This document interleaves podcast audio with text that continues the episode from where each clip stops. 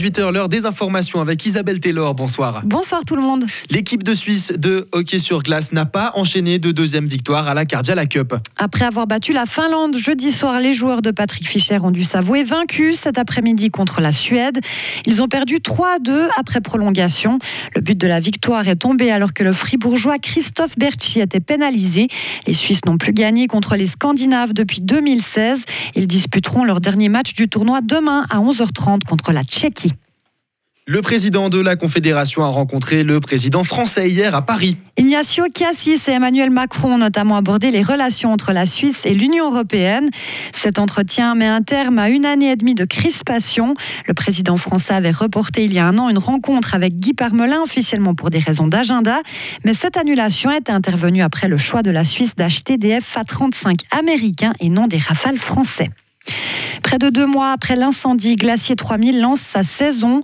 Le domaine de haute montagne situé au Diableret dans le canton de Vaud a rouvert ses installations aujourd'hui. Le téléphérique était resté intact et opérationnel, mais deux étages du restaurant ont subi des dommages irréparables.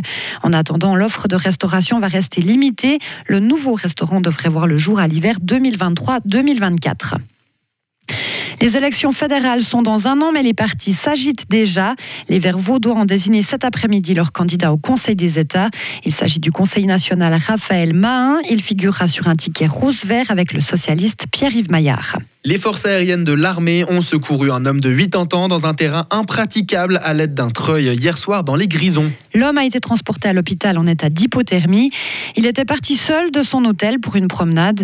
Le Super Puma a décollé de Dubendorf à 21h et l'homme a pu être retrouvé vivant une heure plus tard. Le studio Momopai à Bulle a décroché une distinction lors des Swiss Game Awards. Son jeu Captain Velvet Meteor s'est démarqué parmi les huit nominés.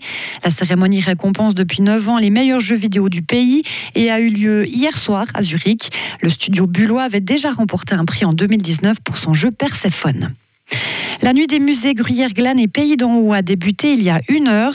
12 musées de Romont à Châteaudet en passant par Broye et sont ouverts jusqu'à 23 heures. Ils proposent des ateliers, des conférences ou des expositions sur le thème du voyage. Et enfin, mauvaise nouvelle, personne n'a trouvé la combinaison gagnante à l'euro million hier soir. Oui, pour gagner, il fallait jouer les numéros 2, 19, 24, 25 et 44, ainsi que les étoiles 2 et 10. Lors du prochain tirage mardi, la loterie romande indique que 39 millions de francs seront en jeu. Retrouvez toute l'info sur frappe et frappe.ca